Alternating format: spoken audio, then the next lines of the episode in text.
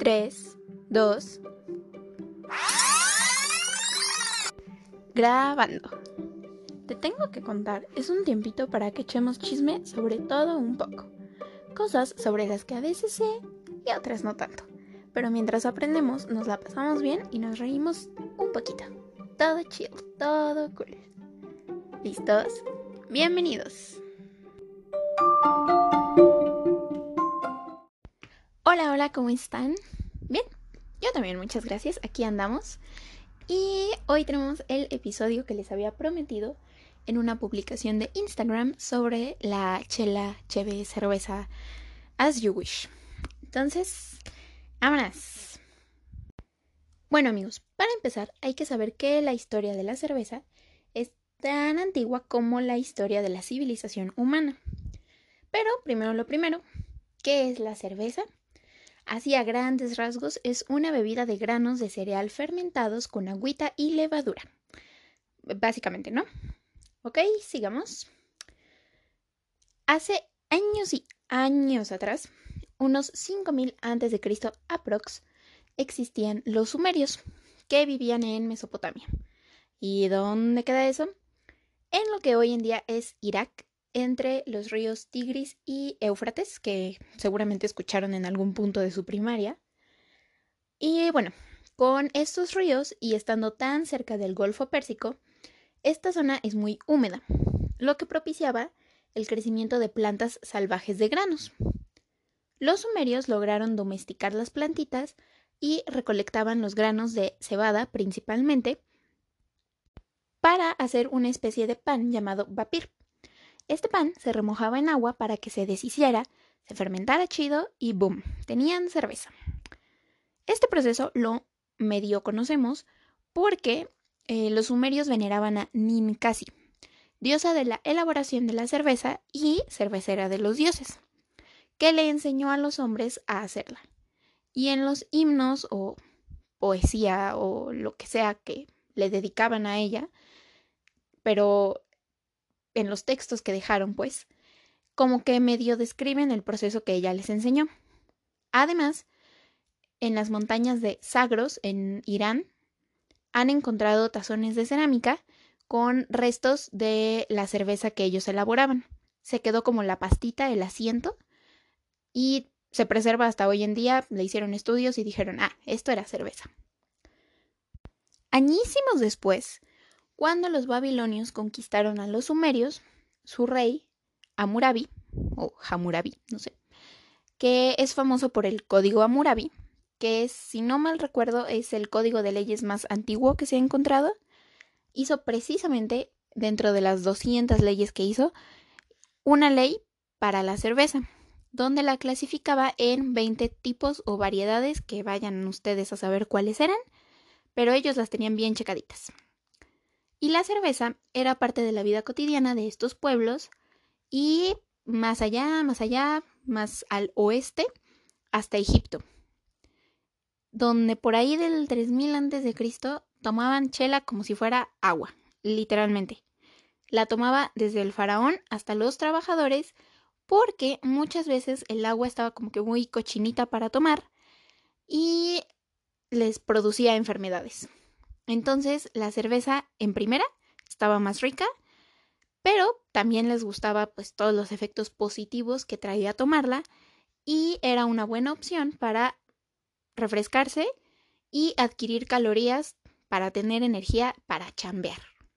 De hecho, con cerveza le pagaban a los trabajadores con cerveza y granos y pues para abastecer sus altos consumos de chelita, los egipcios construyeron unos fermentadores enormes para la época y muchas veces los quienes se encargaban de la elaboración de la cerveza eran las mujeres, ellas eran las cerveceras, por decir así. De hecho, también a sus muertos los enterraban con cerveza que les durara toda la eternidad, o sea, harta, o sea, cantidades inimaginables de chela. Como fun fact, gracias precisamente a algunos grabados que se han encontrado en tumbas, sabemos que los egipcios fueron quienes inventaron los popotes, precisamente para tomar cerveza. la cerveza la ponían en unos jarrones enormes donde cada quien metía su popotito y órale, se ponían a tomar. No sé, me recordó muy la idea de Javi Noble, todo ese asunto, pero pues así tomaban ellos. Y nada más que lo hacían muy elegantemente. Sus popotes eran de oro y lápiz lazuli, como todo lo que hacían. Entonces, pues muy, muy fancies. Anyway, pasaron los años, los egipcios se estaban dando la gran vida cuando los griegos los conquistaron, los invadieron, shalala. Y los griegos eran esa persona que hay en todos lados que dice, guacala, la cerveza huele rancia. Pues sí, a ellos lo que les gustaba era el vino. Y los egipcios les dijeron, sí, eh, nosotros también conocemos el vino, sabían cómo hacer el vino, pero ¿qué creen? No es lo mismo intentar cultivar uvas en Egipto que en el Mediterráneo, donde prácticamente crecen solas. Entonces, los griegos les dijeron, perfecto, sigan haciendo su cerveza, nada más que nosotros no nos la vamos a tomar, mis cielas, y empezaron a exportar la cerveza, muy listos para el business. Cuando Egipto pasó a ser una provincia romana, la cosa no cambió mucho porque a los romanos tampoco les fascinaba la idea de la cerveza. Pero con lo que ellos no contaban era con que con el paso de los años y conforme fueron expandiendo su imperio, iban a llegar al territorio de los celtas y germanos en Alemania, lo que hoy es Alemania, pues, que tal vez no eran el pueblo más letrado del mundo, pero si para algo eran buenos, era para hacer cerveza. Entonces, como que la cerveza empezó a entrar en el imperio romano y por consiguiente en el resto de Europa. Ya hablando en años después de Cristo, cuando el imperio romano cayó y la mayoría de Europa se unió en el catolicismo, empezaron a construirse los monasterios, que no solo servían para que vivieran los monjes, sino que era donde se generaba, entre comillas, y resguardaba el conocimiento. En realidad no se generaba nada y resguardar el conocimiento era igual a no compartirlo. Pero bueno, así fue por toda la Edad Media, los monjes se convirtieron en maestros cerveceros y para finales de la Edad Media, en Europa la cerveza volvió a tener como que un gran éxito y pasaron de tener solamente los centros cerveceros en los monasterios y en las casas a volver a construir bodegas que fueran especialmente para la producción de cerveza ya en fermentadores un poco más grandes, volviendo un poquito al estilo egipcio. De hecho, fueron unos monjes suizos en Saint Gallen, por allá del 800, los primeros en tener una cervecera de escala industrial, con áreas para recibir el grano, otra para macerar, otra para fermentar, y tenían trabajadores especializados en la producción. Además, en esta época se empezaron a introducir diferentes mezclas de hierbas para dar aroma a la cerveza. A esta mezcla se le llamó gruit, que si no entiendo mal es una palabra latina, del latín pues, y la composición de este gruit dependía de las hierbas disponibles en la zona, o sea, la receta no era siempre la misma. Y después de esto, muchos años después, se descubrió que el lúpulo, era una mejor alternativa al gruit y se empezó a extender su uso para darle aroma y un sabor diferente a la cerveza. Algo curioso es que la elaboración de la cerveza por estos años era considerada una habilidad básica para las mujeres amas de casa, quienes, como podemos imaginarnos, no tenían libertad de hacer muchas cosas y no tenían de otra más que dedicarse al hogar. Pero a algunas mujeres se les empezaron a conceder permisos para abrir pequeños establecimientos de venta de cerveza y el dinero que obtenían de ahí era de ellas completamente, lo que les daba un poquito de libertad, de independencia y fue así como la cervecería, la industria cervecera, se convirtió en uno de los primeros trabajos, entre comillas, legales, o sea, permitidos, que el Estado y la Iglesia le concedieron a las mujeres, trabajos que no tuvieran que ver con el hogar o con la iglesia, básicamente. Ya avanzando un poco más en el tiempo, con la época de las conquistas por parte de Europa, los ingleses, que se convirtieron en los principales cerveceros de la época, llevaron la cerveza a sus colonias en los United States. Y ahí pues la volvieron a adaptar a la zona. Por ejemplo, en, Estados Unidos empezaron a usar arroz o maíz en mayor proporción a la cebada, porque pues era lo que había. Pero en sí en sí ya no hubo muchos cambios a la cerveza como tal. Obviamente con la industrialización de las empresas también se industrializó la industria cervecera, dije muchas veces industria, pero eh, era algo que pasaba a la par de todas las otras industrias, ya fue suficiente de historia. Ahora vamos a hablar de la cerveza, cerveza como tal. Si yo les pregunto cuántos tipos de cerveza hay y me dicen clara y oscura, o sea, sí, pero es un poquito más complejo, va, más allá. La clasificación más general de la cerveza se da por el tipo de fermentación que tiene, que pueden ser tres, básicamente. La primera es la ale, A-L-E, como ale. Las cervezas ale tienen la levadura encargada de la fermentación en la parte superior del fermentador.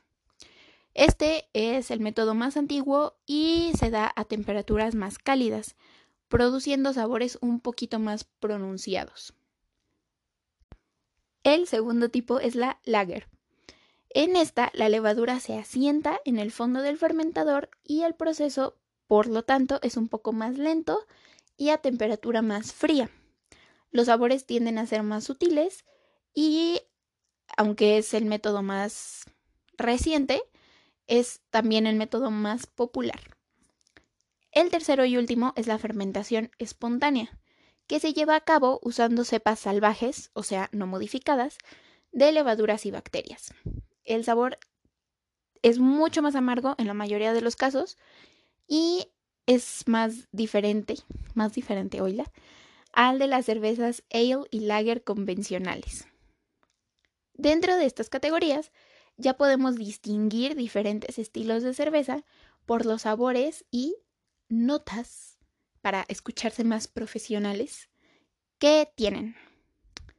Vamos a empezar dentro de las lager con las pale lagers y pilsners. Estas son cervezas claras y con un porcentaje de alcohol muy bajo. Normalmente son las que si nunca has tomado cerveza te recomiendan tomar. Tienen colores dorados y amarillos como paliduchos, por eso pale. Y como su sabor principal viene del lúpulo, tienden a ser un poco mucho muy amarguitas. Por eso yo no estaría tan de acuerdo en que si nunca la has probado, pruebes esa, porque pues es muy amarga, es más invasivo el sabor, pues. Siguiente, las lager oscuras tienen en promedio más porcentaje alcohólico que las pale y son menos amargas. Estos dos tipos de cerveza, las pale y las oscuras de lager, son las más comunes, las más vendidas en el mercado y son las que normalmente se recomienda tomar en los vasitos estos alargados que se van ensanchando en la parte donde tomas. Las ale oscuras andan más o en el mismo rango de alcohol que las lager oscuras, pero el sabor es un poco más tostado o acaramelado sin dejar de ser amargositas. Lo que sí es que son de un café mucho, mucho más intenso que el de las lager, que es todavía más traslúcido. Ahora, las Pale Ales sí se parecen más en color a las lager, pero se caracterizan porque intentan contrarrestar el sabor amargo del lúpulo con notas frutales o lo dulce de la malta. Esa característica de sabor la comparten con las India Pale Ales, que normalmente se abrevian como IPA, solo que estas IPAs manejan ya niveles un poquito más altos de alcohol de hasta el 10%. Todas las anteriores eran como sabores, como niveles más comerciales, con máximo de 7, 5, 8% de alcohol. Next en la lista están las Porter. En las porter, todas son oscuras de color así café intenso, no puedes ver a través de ellas. Y tienen un sabor como chocolatoso o un poco más como a café. Deli. Eso sí, si es porter americana, tienen niveles de alcohol de hasta 12% y las inglesas suelen ser más leves. Siguiente son las stout, que son similares pero no iguales a las porter. Tienen el sabor más marcado a café tostadito. También son casi que negras en color y tienen sabores más únicos y diferentes, como las stout de avena o la milk stout, que usa lactosa para endulzar. Las cervezas de fermentación espontánea, les digo que son más exoticonas, más acá, y tienden a jugar un poco más con la mezcla de frutas y de bacterias, todas seguras para su consumo, obviamente, que usan en la fermentación.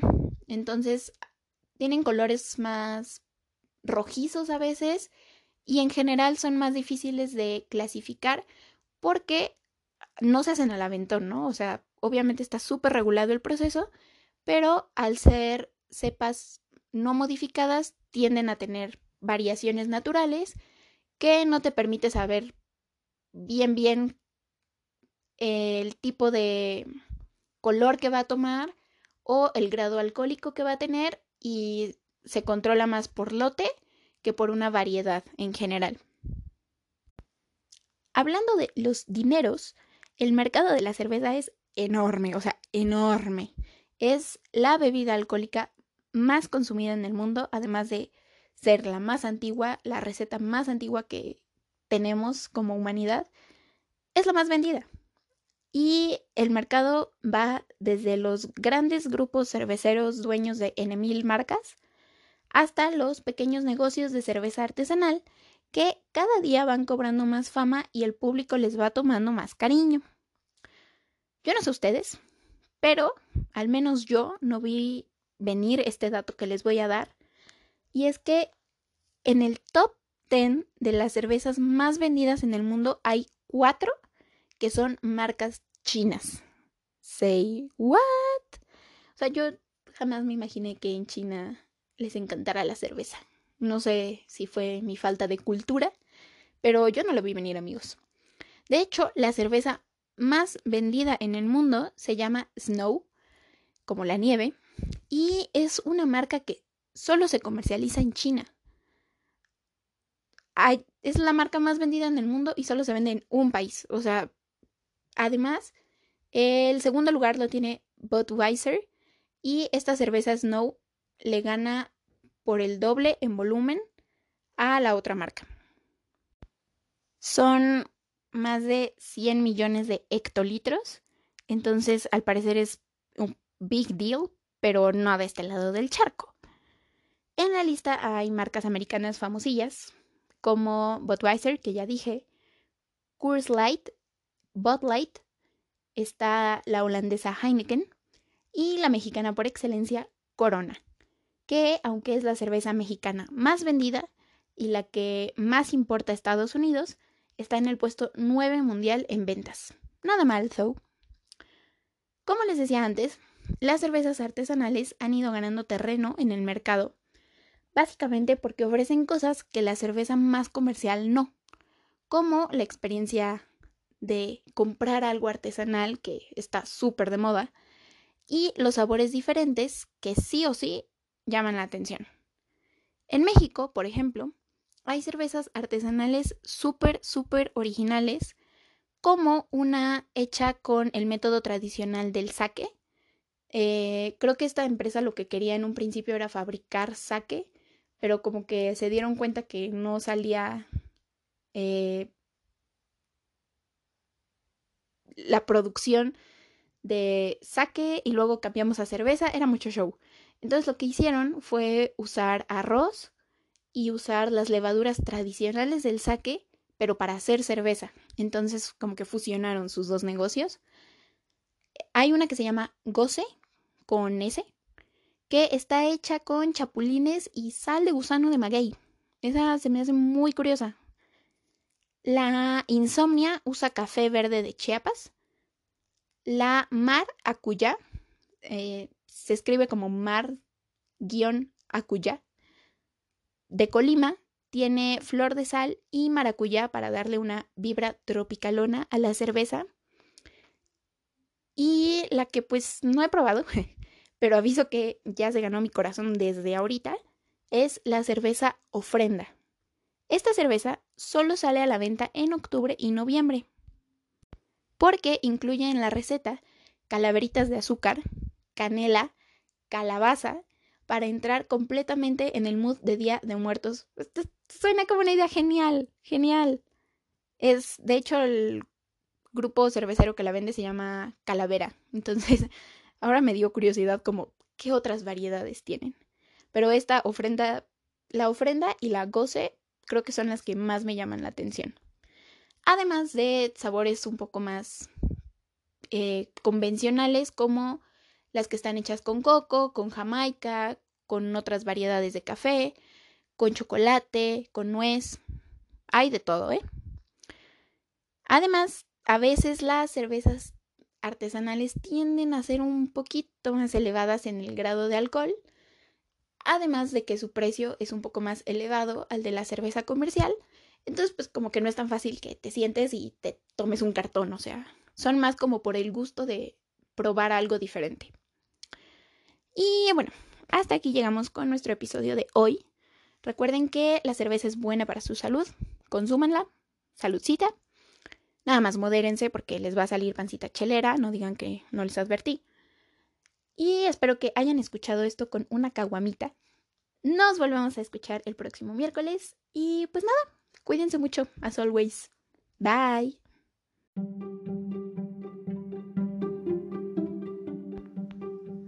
Muchas gracias por escuchar este episodio. Espero que te haya gustado. Recuerda que puedes comentar en el post de Instagram de este episodio sobre lo que te gustó o no tanto. Lo que quieras contar, tú ahí platícame. Nos escuchamos el próximo miércoles. 3, 2. Adiós.